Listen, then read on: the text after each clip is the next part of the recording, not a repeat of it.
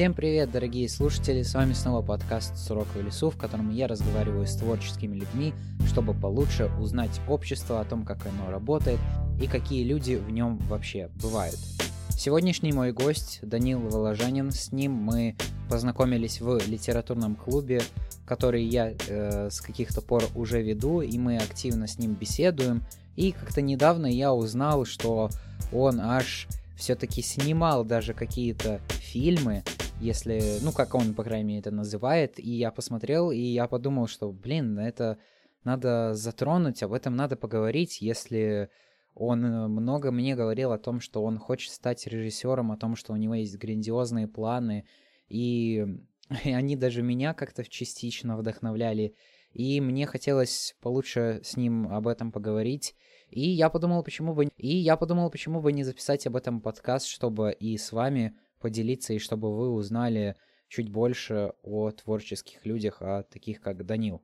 Также должен предупредить э, постоянных слушателей о том, что теперь вы видите то, что подкаст, он как бы называется по-другому, у него какое-то другое описание, название, что это теперь просто Voice Media LV.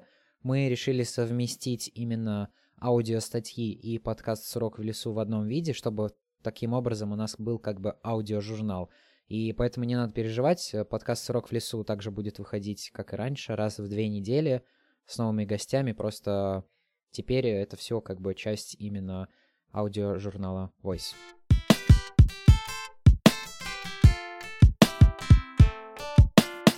Э, меня зовут Даниил Волжанин. Я ученик 10-й э, средней рижской школы. И я, можно, наверное, так меня назвать, я начинающий кинорежиссер и киносценарист, и киноактер.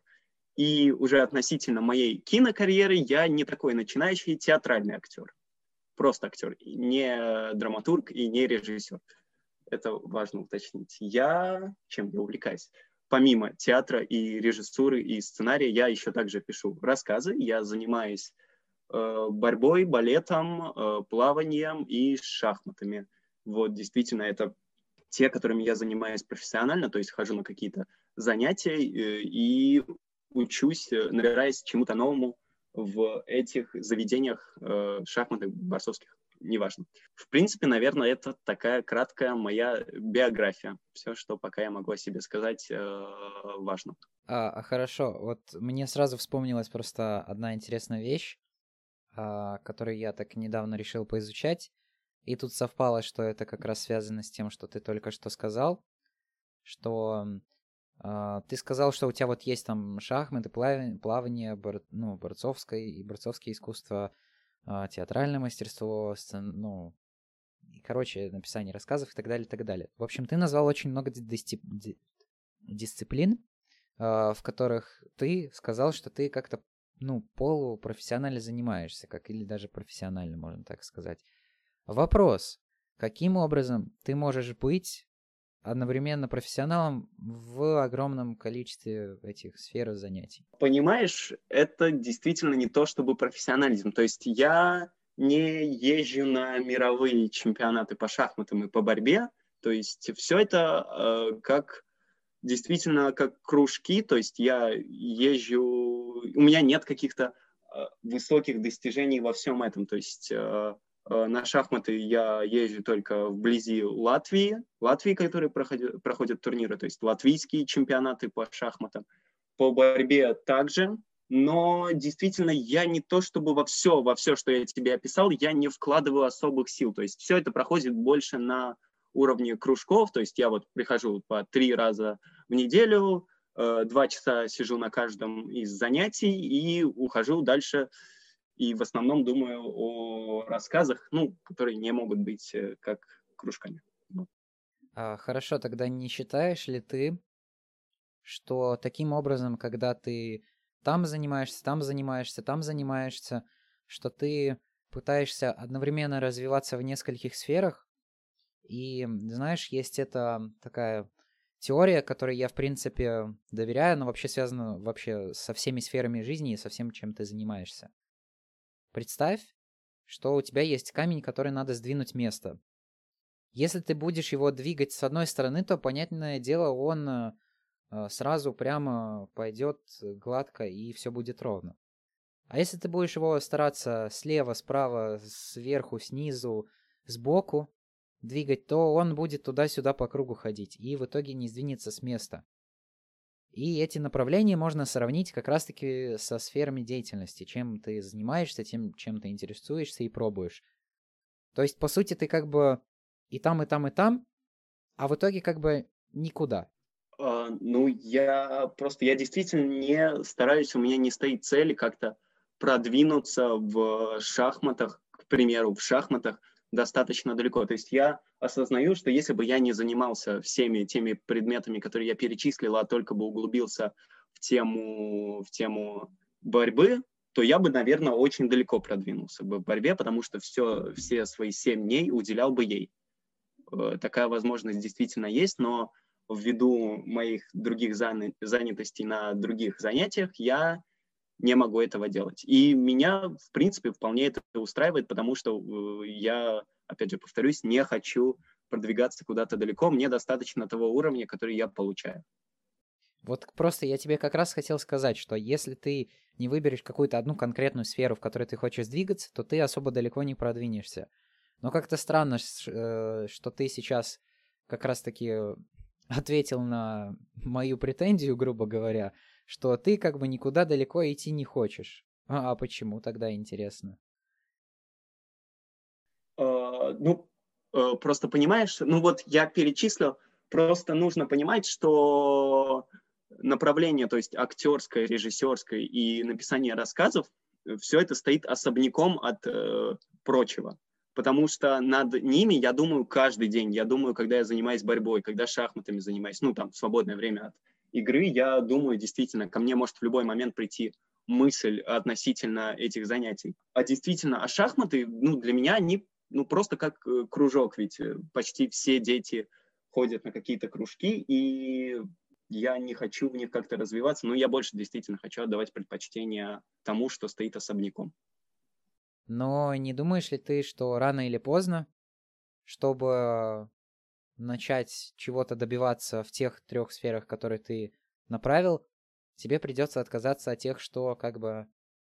Да, да, так, наверное, и произойдет. То есть, и я уверен, я не почувствую какой-то потери. Ну, э, я знаю, что я я знаю, что я не откажусь от, к примеру, спорта. Ну, то есть э, борьба — это просто как представитель спорта, чтобы развивать себя физически. И я знаю, что когда я пойду учиться на режиссерский, допустим, э, я знаю, что я все-таки спорт не заброшу. И то есть просто это перейдет в немного другую форму. Шахматы, ну, я, наверное, не почувствую большой потери, как и с балетом, хотя балет и актерское мастерство, к примеру, на курсах, они связаны. То есть и там можно пойти одновременно и на то, и на то. Угу. А, в связи с этим продолжение как раз-таки а, того, что ты сказал в начале, что ты э, можешь назвать себя режиссером, потому что у тебя есть уже за, при, за плечами, по крайней мере, одна картина, будем это так назвать, э, которую ты с, в которой ты был режиссером, актером, сценаристом. И много еще, очень много э, должностей исполнял я. Uh, тогда вот расскажи именно как раз-таки про вот uh, то, что ты делал, для чего это было, как это было, зачем, почему? А, как это было? А, как это было? Я помню, э, как я придумал свой фильм э, про рок-музыканта, э, про рок-музыканта и неделю в его жизни, вот, который я, собственно, опубликовал в Фейсбуке. Это был, началось, началась вся эта история в июне 2019 года я посмотрел фильм э, «Рокетмен» про жизнь Элтона Джона. И я, когда, ну, мне действительно фильм понравился, и он заставил меня, вызвал ассоциации с фильмом «Богемская рапсодия», который я э, искренне не люблю. И мне казалось, вот вот почему они действительно, вот э, в «Богемской рапсодии» они пытаются показать всю жизнь, э, ну, вот такую наркотическую, назовем это, жизнь Фредди Меркьюри, но у них не получается, потому что рейтинг 12+, ну, как-то это показывать не очень, а сборы хочется. И они так это очень-очень слабо затрагивают. И мне показалось, вот, И на самом деле в Rocketman тоже эта тема не особо изучена. Ну, то есть она чувствуется, что она есть, но все равно это не чувствуется драмой. Ну, под конец только чувствуется вес того, что он принимает наркотики и насколько это плохо складывается на его жизни. И я вот пришел с этого фильма, обдумал это, обдумал и подумал. Если хочешь сделать хорошо, сделай это сам. Это, наверное, так можно сформулировать. И как я сразу представил, у меня сразу появился образ одной из новелл про то, как главный герой просыпается после бурной вечеринки. Назовем это так. Это, по-моему, это была вторая новелла. И у меня сразу появился этот образ, а, по, а после э, сразу появился еще одной новелла, и я понял, что материал идет. И, и поскольку было лето, особо я ничего не делал, я начал все это писать. Э, сразу же мне пришла третья, и там э, через какие-то усилия ко мне пришла четвертая, которая действительно, по-моему, чувствуется немного вымученной уже. Подожди, и... новеллы? Подожди, новелла это ты имеешь в виду написание сценария, частей отдельно? Ну, новеллами я называю отдельные части этого фильма. Вот тогда и, следовательно, вопрос, чтобы дальше понимать лучше и двигаться дальше. Для чего ты решил разделить одну историю на четыре части? А, почему я решил разделить? А, у меня изначально была идея, что э, не будет никаких концертов, ничего, а будет просто действительно из квартиры будет камерный, камерное кино.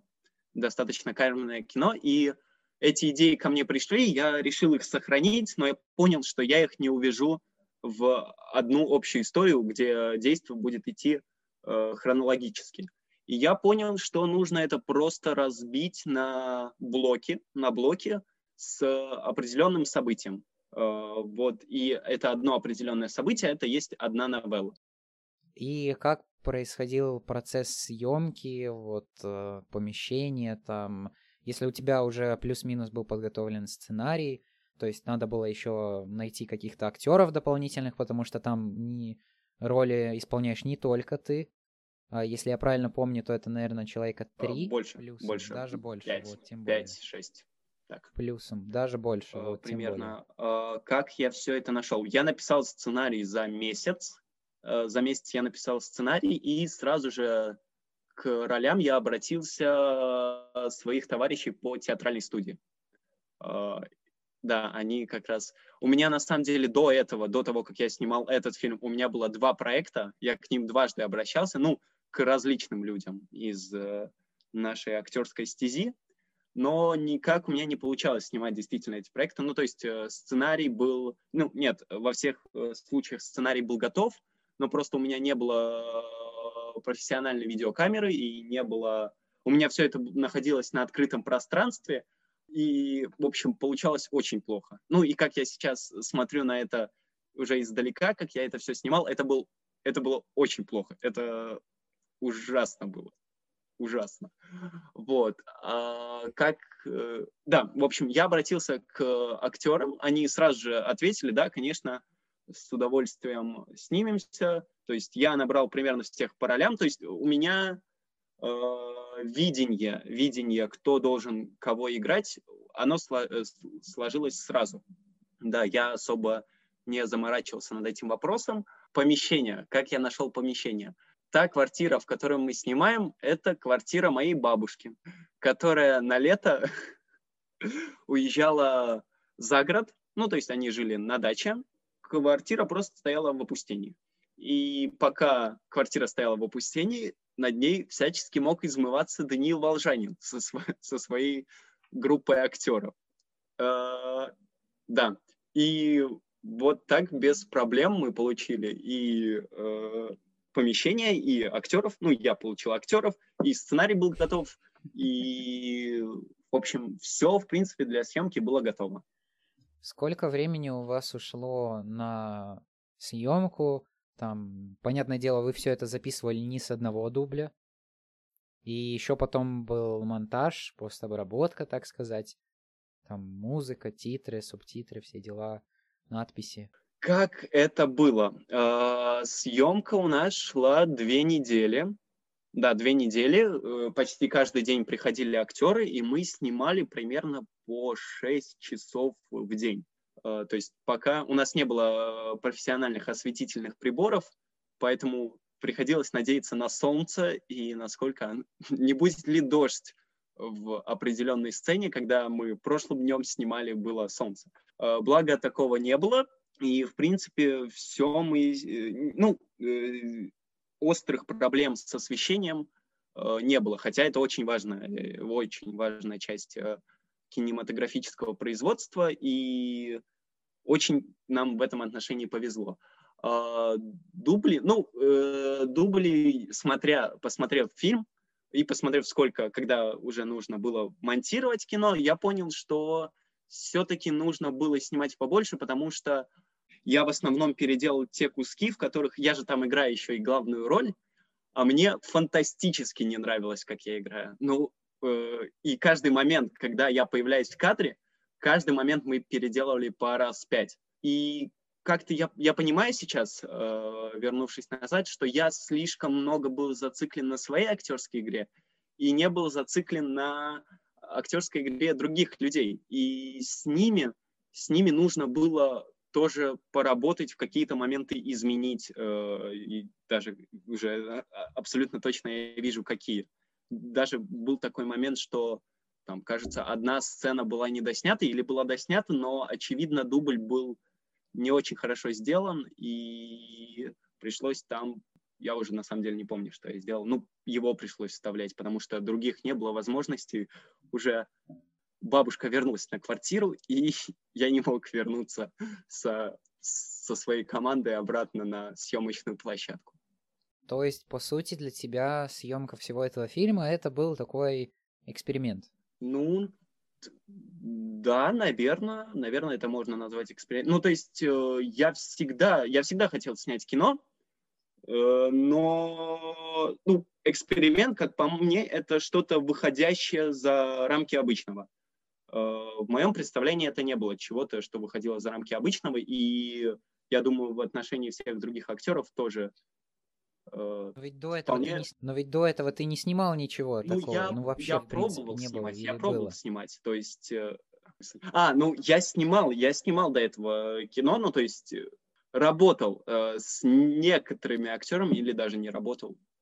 Я знал, как поставить камеру и как выстроить кадры, что нужно сказать оператору.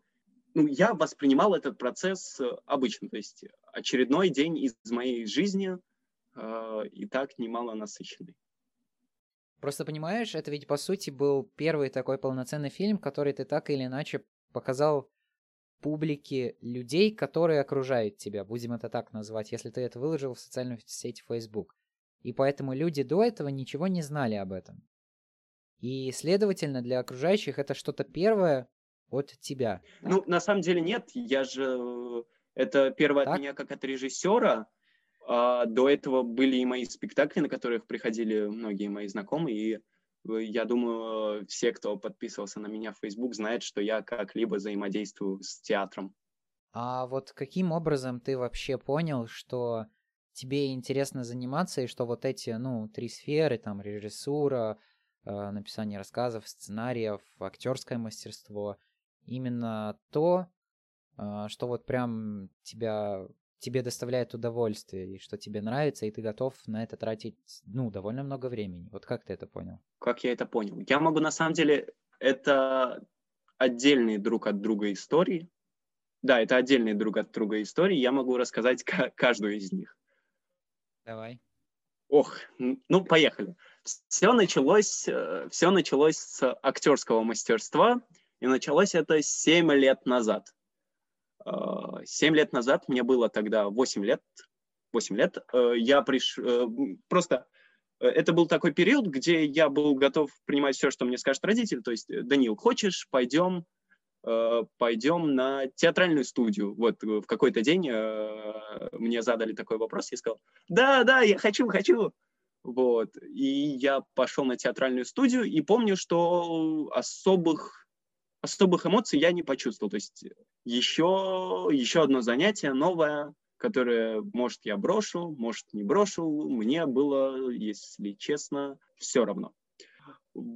И так получилось, что я приходил, приходил. Кстати, очень большим мотиватором выступало то, ну, я благодарен, я этому благодарен э, сейчас, это печеньки, э, потому что после, после каждого занятия нам давали печеньки, очень вкусные.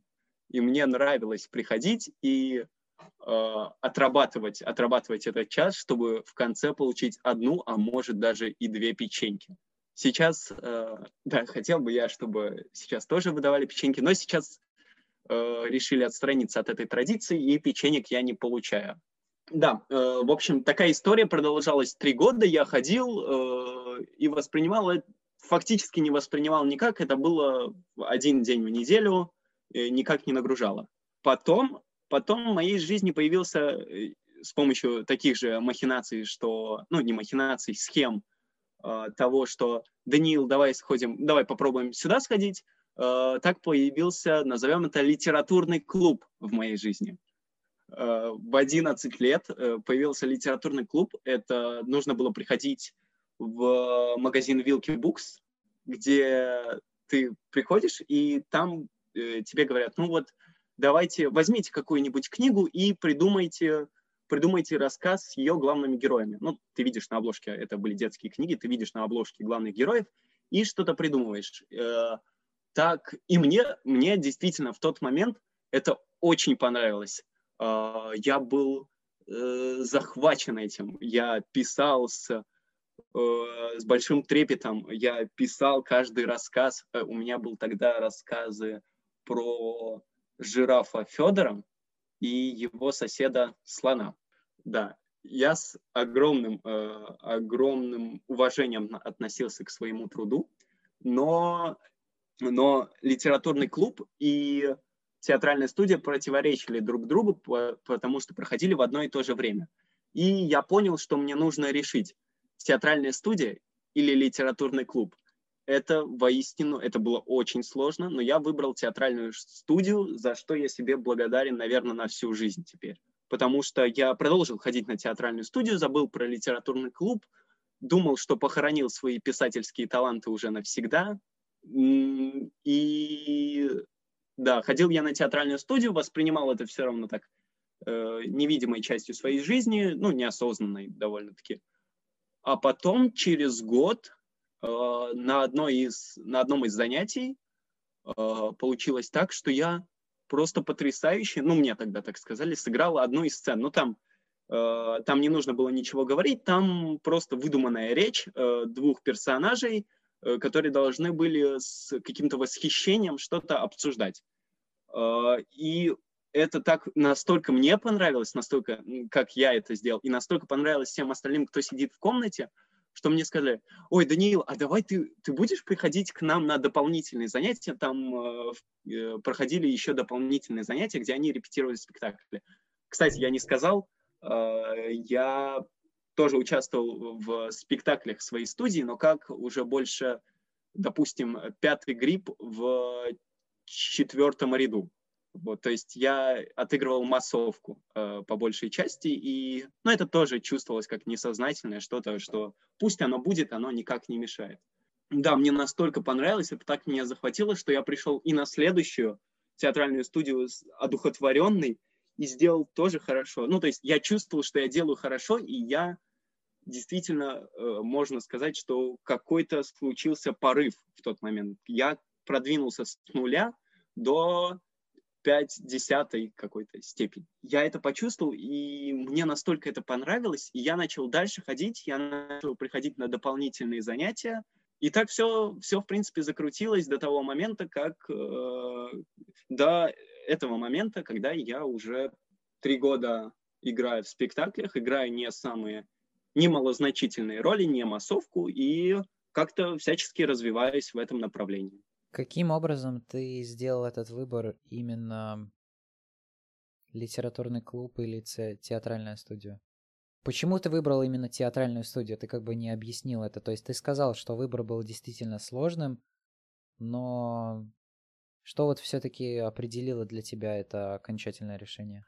А, почему я выбрал театральную студию? Ну, для меня, наверное, это было больше известно, больше понятно, то есть людей я больше знал в этом коллективе, и к тому же, я думаю, это самый главный фактор, на театральной студии давали печеньки, а в литературном клубе нет. Вот. Э, наверное, именно это и сыграло свою роль. Но не могли же быть печеньки определяющим фактором всего этого? Мне было 11 лет. Могли. Я не помню. Мне было 11 лет. Я, наверное, тогда ничего особо не решал.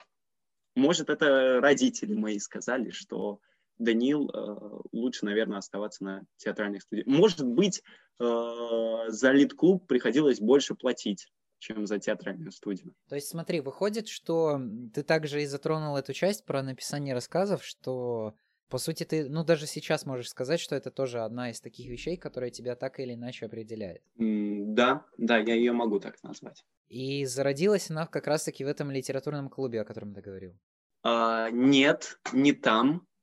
Ну, может, я изначально был расположен, э, создан для того, чтобы писать рассказы, но на самом деле весь этот мой порыв писать рассказы появился, появился, наверное, недавно. Недавно он в 2020, даже года не прошло. Он появился в 2020 году, потому что в какой-то момент, когда мне уже начала становиться интересной режиссура, я понял, что чтобы писать хорошие сценарии, мне нужно читать больше книг. И я очень много начал читать книг, э, действительно. И просто меня в какой-то момент, пока я все это пис, э, писал, писал, писал, писал, читал, читал, пока я э, набирался знания в книгах того, как нужно излагать свои мысли, переносить действия на бумагу, Э, в какой-то момент мне просто стало интересно рассказывать истории. Э, мне изначально было интересно рассказывать истории. Я тебе расскажу достаточно известный факт из моей жизни. Ну, тех, кого я встречал уже после 14, об этом не знают. У меня была такая игрушка, я ее называл «Палочка». С ней, ну, это просто действительно, это была палка. Ну, не, де, не деревянная, с а дерева. Я надеялся, за этим скрылся какой-то скрытый контекст, ну да ладно. А, нет, нет, это действительно, это была... Ты думаешь, я какую-то метафору придумаю к этому? Нет, я не, не придумал никак. Не-не-не-не-не.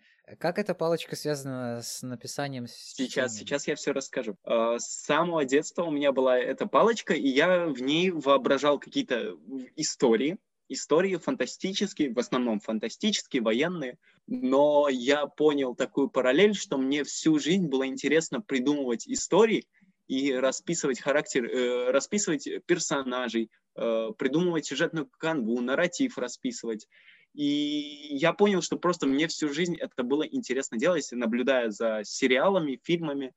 Э, мне тоже хотелось это делать, и, наверное, поэтому у меня так, такой живой интерес к режиссуре и к написанию рассказов, созданию какой-то истории с ее конфликтами и мотивами. Но считаешь ли ты, что это также будет как-то связано с твоим будущим, и что это останется в тебе? То есть уйдешь ли ты больше в актера, э, в режиссера или в автора романов? А, а понимаешь, это все можно в себе сочетать. Ну, как ты это представляешь себе? Ну, вот смотри, как я это себе представляю. Актером и режиссером быть можно. То есть, по крайней мере, сниматься в собственных фильмах, или просто приходить на кастинги, я надеюсь, что хоть какой-то минимальный талант у меня есть. И приходить на кастинги и получать э, роли в российском кино, я надеюсь, я смогу. Э, придумывать идеи и приносить их в фонд кино, наверное, тоже. Почему именно фонд кино? Ну, потому что это оно, оно больше всего денег дает тебе. То есть тебе важны деньги больше? Ну, не деньги, но не на деньги, а мне нужно столько денег, чтобы создать э, фильм, который я хочу. Но я думаю, что на то кино, на которое я сейчас нацелен, на него денег много не надо. Так что, может, фонд кино и не придется приходить. И во мне есть, э, поскольку я режиссер, во мне есть желание рассказывать историю. И я всячески, я вижу историю, которую я хочу рассказать, и даже если это не мой сценарий, я что-то попрошу изменить, как-то подстроить, что мне кажется логичнее. И я думаю, что ну просто у меня лежит к этому сердце писать э, рассказы и истории. я могу быть режиссером, актером и сам писать сценарий, то есть быть таким человеком-оркестром, э, что мне, что мне не сложно. Ну, как показал э, первый фильм, он, правда, вышел не очень хорошим, но я думаю, я буду расти, как-то в этом направлении тоже развиваться. Нам ссылки на него, кстати, оставлять в описании или как? Как ты думаешь? Дать слушателям такую возможность или лучше не надо? На фильм? Да. А, давай оставим, вдруг я их заинтересую своей личностью, и они... Хорошо. Хорошо. Ищите ссылки тогда в описании, если что. А, смотри, ты сказал, что ты больше хочешь рассказывать и писать истории, и при этом быть режиссером. Разве истории не пишет сценарист? И тогда как ты определяешь эти слова, режиссер? Вот, ну, режиссер, сценарист именно для себя. Если ты делаешь акцент именно на режиссуре... Ну, во многих фильмах э, режиссер и сценарист — это одно и то же лицо. Мне было интересно, как устроено кино, и мне интересно писать, смотри, мне интересно писать и производить это в кино. Чтобы это произвести в кино, я, поскольку я лучше знаю свой текст, и у меня есть, э, я понимаю в актер, э, актерском, в режиссерском деле я что-то понимаю, я э, могу представить, что я могу пойти э, и режиссер, и, собственно, экранизировать сценарий, и я понимаю, что это будет лучше для текста, э, если я его же и экранизирую. Но тем не менее в таком, э, не знаю даже как это назвать, не то чтобы в более массовом кино, а в таком кино, которое все-таки видит именно конкретно человека, это, ну, это в целом связано даже, знаешь, там, с написанием текстов, рассказов, романов, э, фильмов, сериалов, неважно. А чем больше команда, чем больше людей над этим трудится, когда разные задачи можно делегировать, то есть, условно, а, написание, ну, ты пишешь историю, но при этом кто-то отыгрывает персонажей уже другой, чтобы тебе не заниматься таким огромным количеством дел, потому что в будущем я сомневаюсь, что ты сможешь так э, совмещать даже эти три вещи. Но если нет, то ты можешь меня переубедить и объяснить, почему.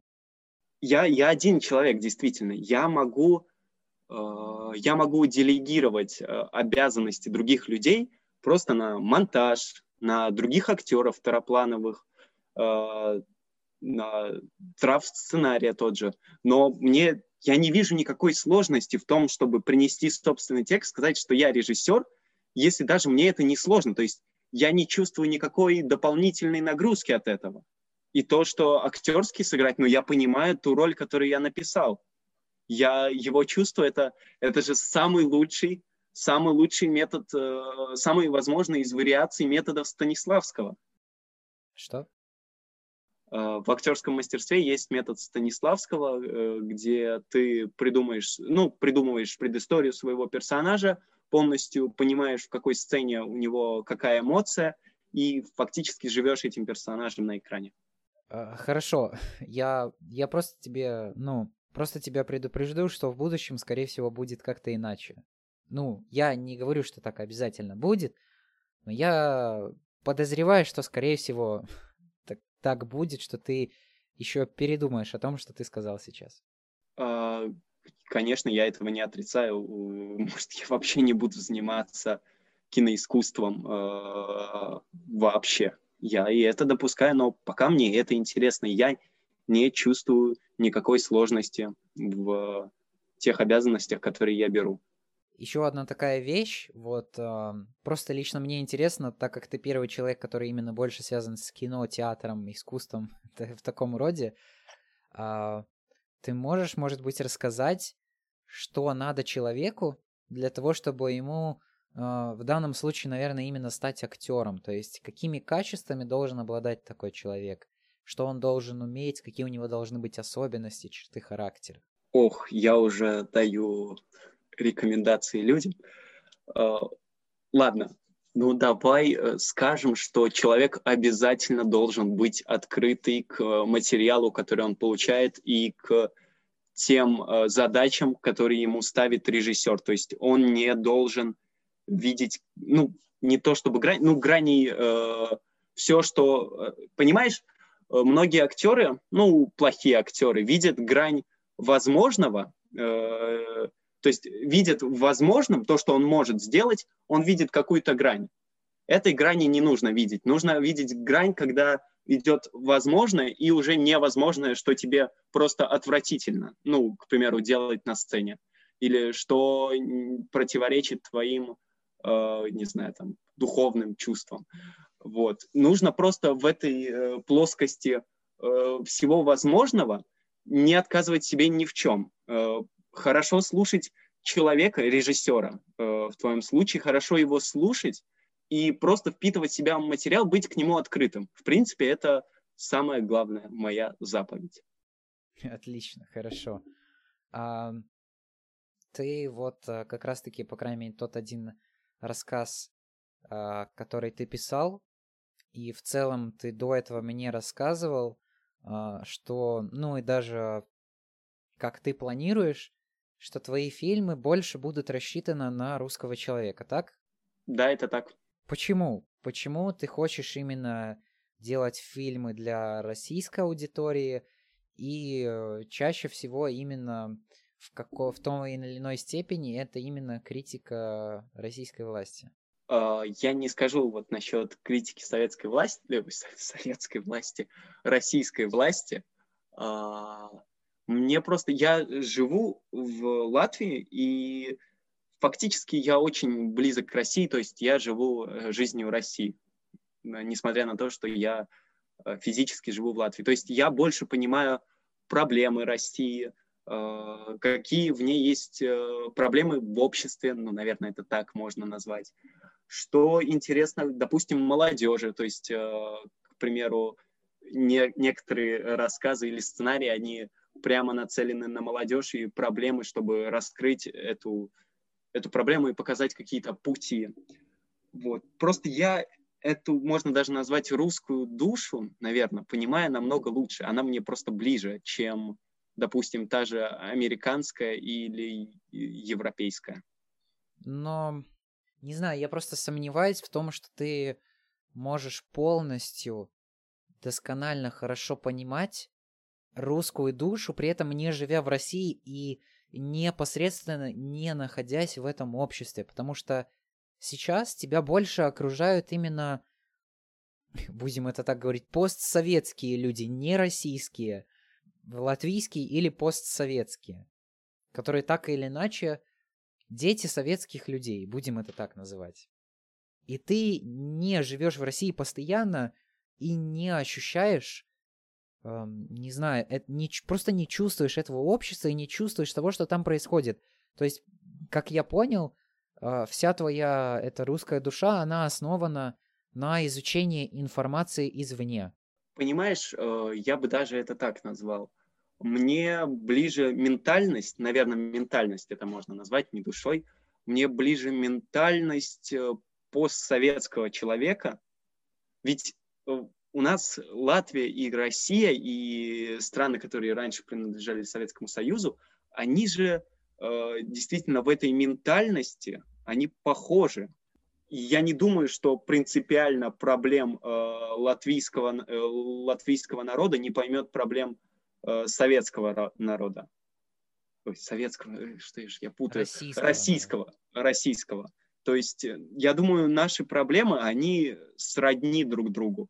И, в принципе, я могу эту тему как-либо раскрыть э, в своих фильмах. Я сходу сейчас не могу придумать какие-то контраргументы тебе, но я уверен, что многие будут с тобой не согласны. Потому что между латышами и русскими все-таки как-никак, но какая-то вражда есть. И, знаешь, это похожая ситуация есть сейчас с Россией и Украиной. То есть изначально это была одна страна, Русь, которая называлась, и при этом столица э, этого государства был Киев. Но разделились эти страны. Ну, так, так просто произошло. Такова их история. И сейчас Украина пытается быть максимально европейской. И то же самое с Латвией. Она пытается быть больше похожей на Европу. Она видит и следит за тем, что происходит в Европе, и, можно сказать, даже выполняет ее приказы, как бы бредово это ни звучало. И все-таки Латвия отдаляется от России, и это, это больше завязано на, на том, если у тебя в окружении есть именно э, русские люди, которые живут в Латвии. Потому что так или иначе на них повлияли их родители, или, или они сами жили в э, СССР. И их связывала действительно история с Россией. Но теперь эти пути разошлись.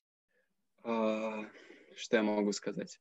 Я понимаю э, то, что как государство э, Россия и Латвия это разные вещи. Но больше действительно о государственных, ну, если мы говорим на уровне государства, то я больше намного знаю о России.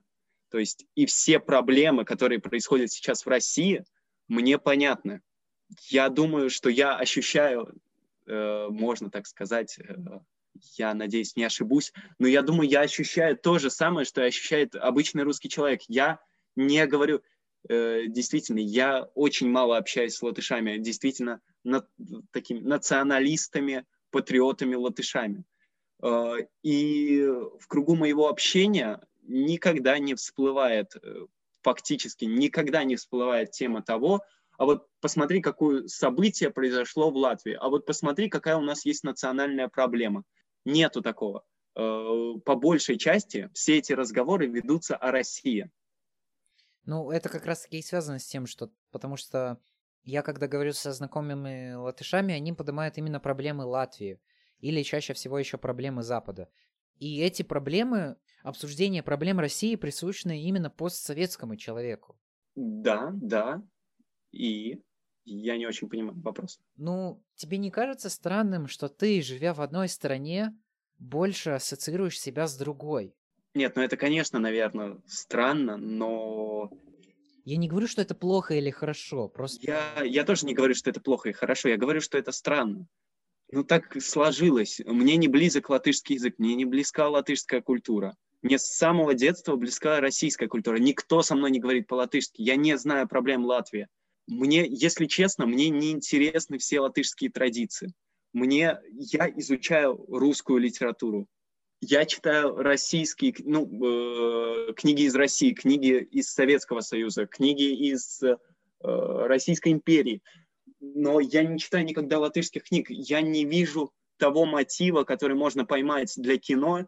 Для... Я не вижу той сильной проблемы, которая присуща и понятна латышам, чтобы перенести ее в кино. Я не вижу, как можно построить драматический конфликт, какой найти рычаг, э, цепь соприкосновения э, для того, чтобы хорошо передать эту тему. Я, наверное, я уеду из Латвии, когда закончу учиться в школе. И уеду, скорее всего, в Россию, потому что э, я чувствую себя больше э, российским человеком.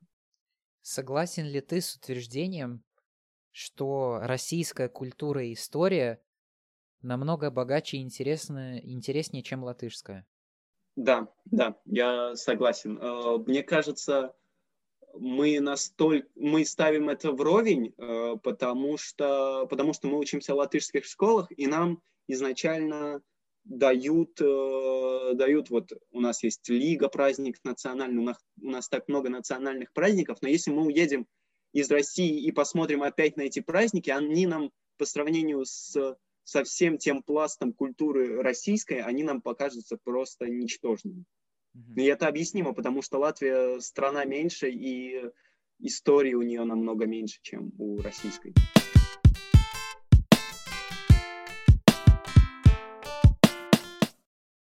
Хорошо, раз ты изучаешь проблемы э, в России, то, может быть, ну, можно так сказать, тихо ты мог бы прокритиковать то, что там происходит, так, чтобы тебя никто не услышал. Нет, Саша, я буду кричать.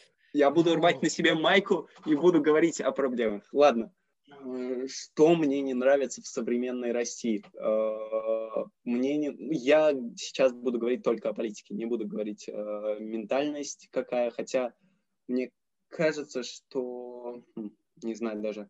Мне кажется, что европейский больше человек, ну, из Франции, Италии, э, больше открыт, чем, чем российский. То есть мне кажется, что в российском человеке есть такой пласт, э, такой блок, через который нужно пройти, и после, тебе, э, после этого тебе он как-то откроется, потому что я вот был, в, допустим, в Италии, там, в Риме, во всех э, остальных, э, то есть во Франции, и мне кажется, там больше люди готовы идти на контакт, чем э, в России. То есть в России вот это даже, может, необъяснимая такая первоначально, первоначально люди держатся друг с другом на расстоянии. Это не так, как в Европе, ну, так как я видел. Как ты думаешь, с чем это связано? Может, эти корни идут из Советского Союза. Мне сложно об этом рассуждать, потому что я, очевидно, не жил в Советском Союзе. Но как-то мне кажется, что отношение между людьми в Советском Союзе было закладываемое, что больше рабочие отношения, чем родственные, потому что родственные отношения проявлялись больше ну, в самой семье. То есть семья была сплоченной, а весь народ, пролетариат был сплочен в работе. Вот, могу как раз тебе тоже помочь, может быть, в объяснении этого. А, в Советском Союзе была плановая экономика, то есть планировать все условно на 5 лет вперед, и был определенный план, и все было заточено под результат. А вот каким образом этот результат надо было бы достичь, это уже дело другое. И в основном у всех было в голове, да, мы там рабочий народ, э, мы достигаем результата. И, скорее всего, именно поэтому были эти рабочие отношения больше. Ну да, ну, э, слушай, э, сама, сама система социализма, ну и движение к коммунизму, оно больше нацелено на работу. Ну, то есть... Э, Возводит там, в культ да, возводит ее в абсолют, в абсолют возводит да, да. эту работу и не подразумевает под собой родственных отношений. Хорошо, это ты объяснил именно про чуть-чуть про ментальную часть, а про современную Россию? Ну, про современную Россию ментальную часть я объяснил. Не, Что же насчет... Я имею в виду политику, да-да-да.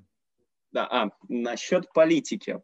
А, я, наверное, не скажу какие-то новые вещи, но мне кажется, что вся эта игра, все то, что сейчас происходит, возводится в то, что э, президент России Владимир Владимирович Путин пытается создать, не знаю даже, как это назвать, новую империю, которая будет работать по его законам. То есть это такой Советский Союз, только немного с ноткой, ну, с такой перчинкой фашизма.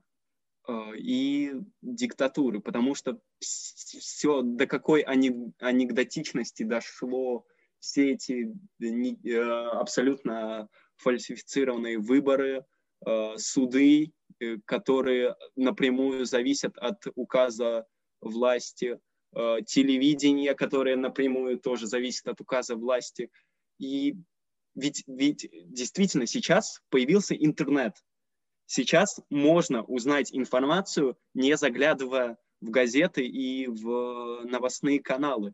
Э, и то, что ты видишь в интернете и чему ты доверяешь, оно напрямую противоречит тому, что говорит современная власть. И настолько, настолько лицемерное закрывание на глаза на действительность, вот это больше всего возмущает, э, возмущает меня в современной власти. А, я вот тут могу от себя добавить, что я просто недавно начал изучать, так сказать, э, интересоваться в тем, как живется в городах России. И я начал смотреть разные ролики Варламова э, из разных городов. Да, из разных городов. Э, и как-то там есть какие-то интересные примеры. Есть прям какой-то, ну, реально помойка советская, там, не знаю, грязно, ужасные условия. Ну, я не знаю, это просто ужасно. Это можно очень много таких эпитетов э, привязывать сюда, но значение у них будет одно. И меня поражает, что вот мои родители, ну, больше смотрят телевизор, и они не видят этого, и им кажется, что в России Путин типа молодец, хороший и идет правильно. По телевидению-то этого не покажут. И вот поэтому оно играет нечестно.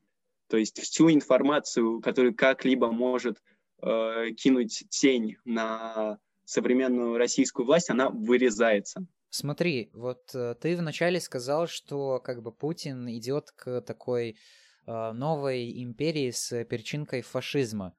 Э, я со своей знакомой тоже похожую тему обсуждал, э, и как-то она мне вроде объяснила, но вот мне интересно, что ты по этому поводу скажешь. Почему такой человек движется к такому получению власти, к такому контролю всего народа, всей страны. Зачем ему это нужно? Что ему это даст? Ну, ох, я не знаю, если честно.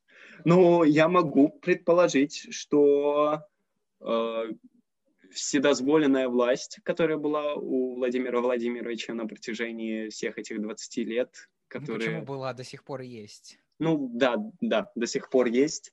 Э, вся эта власть э, со всем осознанием того, что есть действительно огром... Э, Россия же огромное государство, и какие, сколько есть возможностей для того, чтобы сделать то, что тебе хочется, учитывая, что ты президент, ему все это немного снесло крышу. Ну, то есть он сейчас может даже... Нет, я уверен, что он идет к этой империи, но может он какие-то моменты просто не понимает. Э, в том, что он делает. Может, а может и прекрасно понимает. Вот, не знаю. Ну, здесь сложно судить, потому что, условно, ты не находишься в его голове и не представляешь, какие будут его дальнейшие действия. Ты видишь, что происходит сейчас, э, и, то есть, тебе понятно, к чему это движется, но вот причина этого непонятна, потому что ты не можешь заглянуть в голову человеку и непосредственно там, не знаю, или не увидеть, что происходит в Кремле и э, что они там совещаются, для чего. Но вот тем не менее, то, что я тоже начал как-то замечать, э, что частично, можно сказать, империя уже создана, просто почему-то все еще это называют демократическим государством. Хотя, империя сути... не до конца создана. Империя... Я а говорю, ты ну, думаешь, уже зачем? начало положено. Начало-то положено, но нужно довести до приемлемого конца, чтобы преемники, да, чтобы преемники э, получили это государство, и чтобы ничего, не дай бог, не пошло не так. То есть, ну а зачем он продлил себе сроки до 2036? То, то есть, я уверен, что-то еще много, еще многое не доделано. Может быть, у тебя есть какие-то предположения того, что надо доделать? С его стороны, что нужно доделать? А, нужно, наверное, ну я скажу очевидную достаточно мысль, но нужно уничтожить всю ближайшую оппозицию. То есть э, сейчас э, то, что происходит в России, и э, действительно это же общество, ну, можно сказать, уже поделено на две грани, которые просто с друг с другом не сходятся во мнении. То есть в общем, они не сходятся во мнении, понятно, по, по какой причине. По текущей власти, да. Да, по текущей власти. И нужно больше людей, что ли, подчинить себе. Ну, то есть больше, э, больше сделать людей, которые э, тебе больше доверяют, и сделать себя более легитимным. То есть еще нужно, наверное, как-либо оторвать себя от Евросоюза, что они уже пытаются делать, судя по последнему заявлению э, министра иностранных дел э, Лаврова, или не а министра. Ну, было? Ну, он же э, сказал, что если понадобится, если э, Америка и Евросоюз добавят нам еще санкций, то мы готовы от них отделиться. Но они разве сейчас... А, они ты имеешь в виду сейчас как-то зависит от их э, экспорта? Да, да, да. И в том числе импортируют что-то. Да, да. И они готовы, если еще будут э, санкции против всех, кого просто только можно, то э, уже готовы жить как э, действительно как э, империя, отделенная друг от друга, и как, э, как было действительно в Советском Союзе. Вот Америка и вот э, Советский Союз стоят э, на своих ногах, э, фактически не трогая друг друга. Ну хорошо. Э, ты объяснил, почему Путин не очень... Ну, это в принципе и так понятно, э, если детальнее понаблюдать за тем, что там происходит. Тогда из ближайшей оппозиции, э, то, что первое приходит в голову, наилучший кандидат это Алексей Навальный. Можешь ли ты сказать, что он был бы тогда лучшим президентом? И достиг той самой светлой России будущего? Вот тут тоже очень сложный вопрос, потому что давай смоделируем ситуацию. Да. Э, Навальный становится президентом, то есть его допускают до выборов каким-то чудом, и он становится президентом тоже каким-то чудом. Это очень сложно смоделировать, потому что э, все, рай, э, все э, районы России, ну, города поменьше, чем Москва и Санкт-Петербург, они же все принадлежат людям, которые являются гвардейцами Путина. То есть и... Там, ну, не чиновники, фу, как их? Ну, э, мэры. Губернаторы, да. Да, да, да. Да, и губернатором, мэром. И как э, он даже это назвал кавказским вопросом. Вот, тот же весь э, Северный Кавказ, он же будет не согласен с этим вариантом. И вот смотри, Навальный у нас президент, и он находится просто в стане врагов собственных, которые его ненавидят и которых он ненавидит. И, понятное дело, ну, то есть он выше всех теперь. И он будет, э, понятное дело, всех сажать. Э, сначала попросит у всех предъявить отчеты о том, как они получают э, собственные деньги, и, скорее всего, будет всех сажать. А вот... Уже имеешь в виду, то есть, ту оппозицию, которая там сложится? То есть будет мстить или что? Нет, не мстить, а как Навальный же выпускает видео, огромное количество, про расследование каждого из чиновников, всех буквально. И то есть, если ты посмотришь их, тебе кажется, что и на самом деле э, так, наверное, и является, что все повязаны в этой коррупционной схеме из современной власти. Ну, всех э, из «Единой России», от мала и до велика. И всех тех, кто сейчас находится при власти, их придется сажать за то, что они получают э, коррупционные деньги в огромнейших масштабах. Но я не уверен, когда он всех их посадит, э, причем у меня еще один вопрос вот есть к Навальному, вот если бы я брал у него интервью, я бы спросил это, потому что сейчас же и врачи тоже повязаны в этой коррупционной схеме, и учителя. А как он с ними будет договариваться? Потому что они жили э, по той системе, что вот э, особого надзора за тем, сколько денег они берут, особого не было.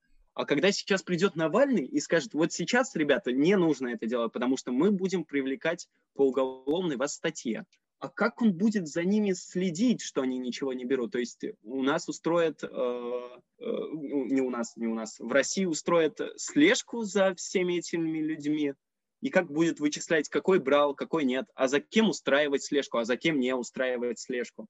И все это будет э, немного на в общем, будет нестабильность в этом плане э, того, что не нравится, ну, э, если бы я был российским человеком, мне не нравится та мысль, что за многими-многими жителями моей страны просто следят.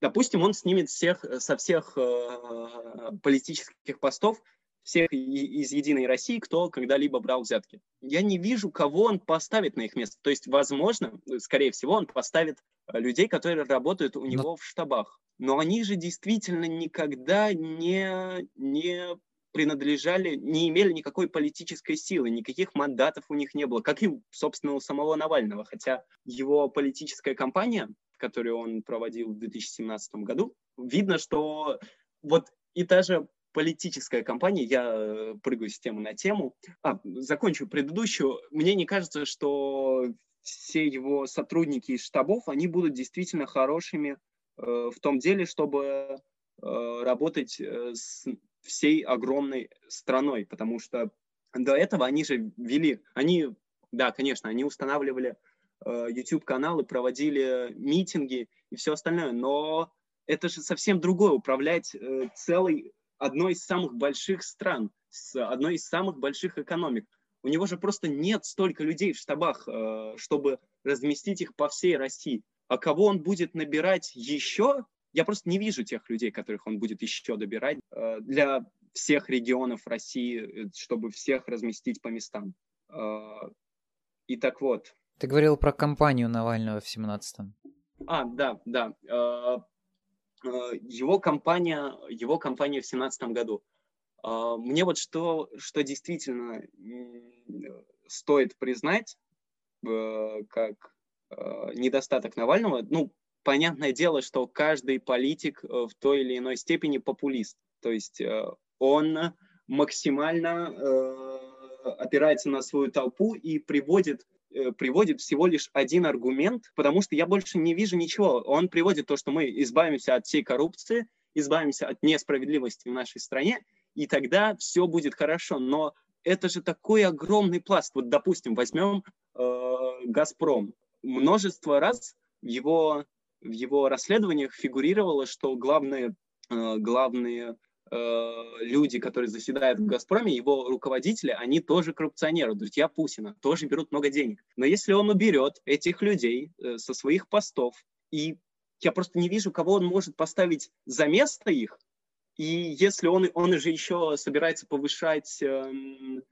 э, собирается повышать э, ту цену, которую он будет брать как налог с госкомпаний. А вот «Газпром», когда у него заберут всех его руководителей, когда на него положат огромную, э, огромную налоговую цену, которую будут брать с него, и когда ведь э, э, тогда в Россию, когда придет Навальный э, к своему президентск, э, президентскому сроку, ну, э, президентским полномочиям, ведь тогда появится намного больше продукции из э, Запада, из Евросоюза. И когда она вся ворвется, э, ну, потому что снимут санкции и больше будут Э, экспорта. Ну, то есть больше будет товаров не только российских, но и европейских, и американских.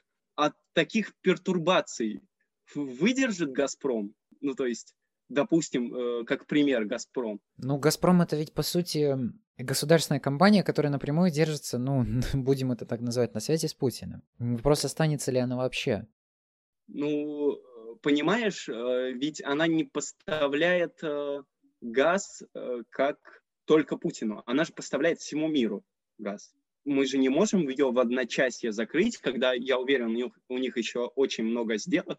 Мы же не можем ее в одночасье закрыть, тогда что будет с экономикой России? Ну или тогда, не знаю, нанять новых людей, старых как бы... Ну, я просто не вижу этих новых людей. И, понятное дело, у него не было возможности их привести, но кто? То есть ты считаешь, что не, ему ну, не хватает этих людей, и нету понятного видения будущего России. То есть он скорее направлен на исправление проблем, о которых он твердит постоянно, а при этом что будет дальше, непонятно.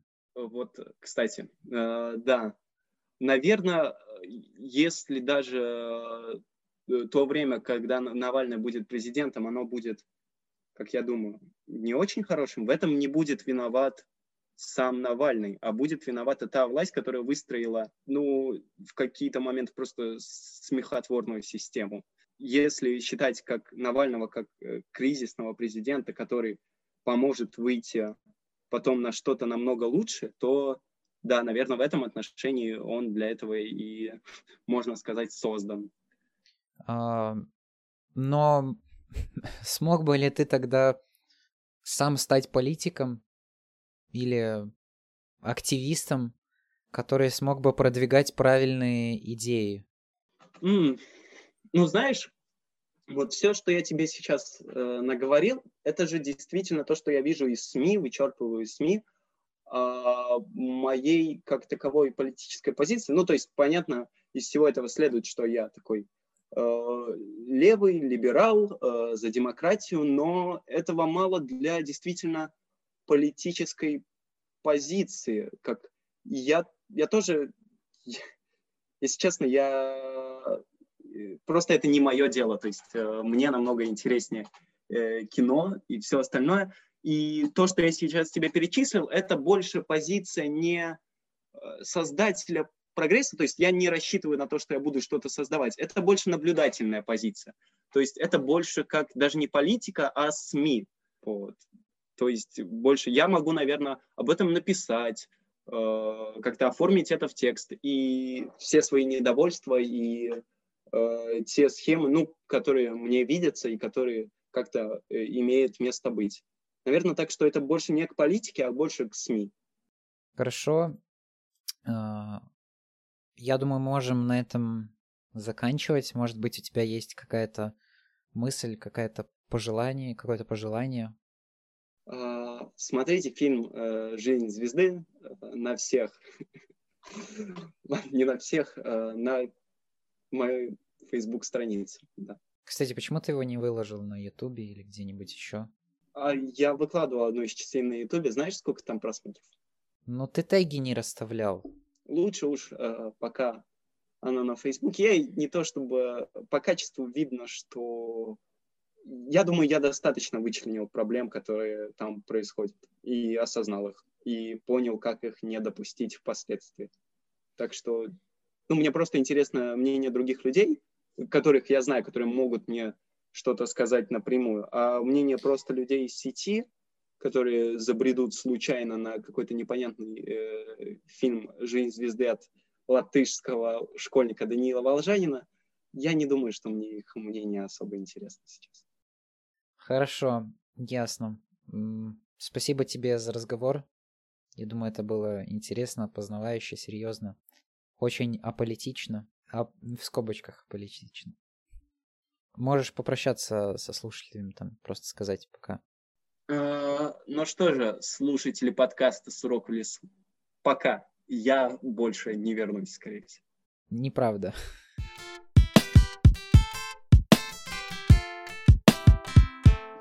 Ух, прям такие, особенно под конец, провокационные темы, которые, казалось бы, еще неизвестно, что за них будет, если, не знаю, какие-нибудь представительства из власти потом это все посмотрят, послушают, то неизвестно, что с нами будет, но тем не менее, как раз-таки это я и пытаюсь доказать э, своим подкастом, что здесь любые люди могут говорить о всем, о чем они захотят. Это так же, как и у Войса, это возможность высказаться, донести какую-то свою идею, мысль без какой-либо цензуры, чтобы об этом узнали все, потому что мы знаем множество примеров из истории, когда цензура не приводит ни к чему хорошему. Она только усугубляет ситуацию, и весь народ, в принципе, в целом становится такой более агрессивный и уже как будто готовится к новой революции. И поэтому это хорошо, когда люди могут говорить свободно, и в том числе и другие могут это, их услышать.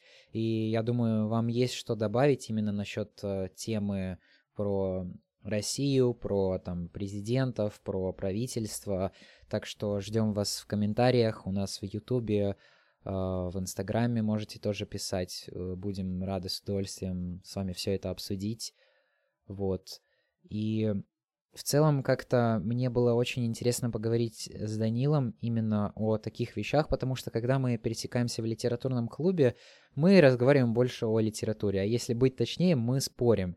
И я понял, что у нас такие, ну, разные взгляды насчет разных вещей, и просто, наверное, надоело спорить, и поэтому э, было интересно и важно услышать какую-то его историю, его точку зрения, э, и просто какие-то планы, перспективы человека, потому что из таких маленьких, никому неизвестных людей в итоге и рождаются современные режиссеры, актеры, сценаристы и другие очень известные люди. Все начинается с малого, с того, что о тебе никто не знает, и ты пробуешь овладеть какими-то знаниями, ты пробуешь себя в разных сферах, пробуешь понять, что именно для тебя будет э, лучшим вариантом. Ты пробуешь, изучаешь и понимаешь, что ага, вот это мое, и я пойду туда изучать и копать глубже. Посмотрим, как и что сложится у нас совсем в будущем, и уж тем более, куда я попаду и куда попадет Данил, это покажет только время. Огромное вам спасибо за прослушивание данного выпуска. Надеюсь, он вас как-то вдохновил, заставил задуматься, дал такую серьезную пищу для размышлений. Просто вдохновились какой-то историей, узнали что-то полезное и новое, чтобы тоже, может быть, стать каким-то актером или режиссером, потому что все на самом деле не так уж и сложно, как вы думаете. Напоминаю вам, что подкаст наш можно слушать во всех платформах Apple Podcast, Google Podcast, CastBox, Яндекс.Музыка. Очень сильно будем благодарны вам за отзывы в Apple Podcasts. Это очень поможет другим людям больше узнать о тех э, молодых людях, которые живут в Латвии, о том, что они в целом создают, что они творят. И в целом оставлять оценки для подкастов это очень полезно. Так что если вы слушаете другие подкасты, то поставьте им тоже оценку. А, знайте, что им это очень важно, и авторы этих подкастов будут вам благодарны за это. Ну а на сегодня все. Еще раз спасибо вам, удачи и пока.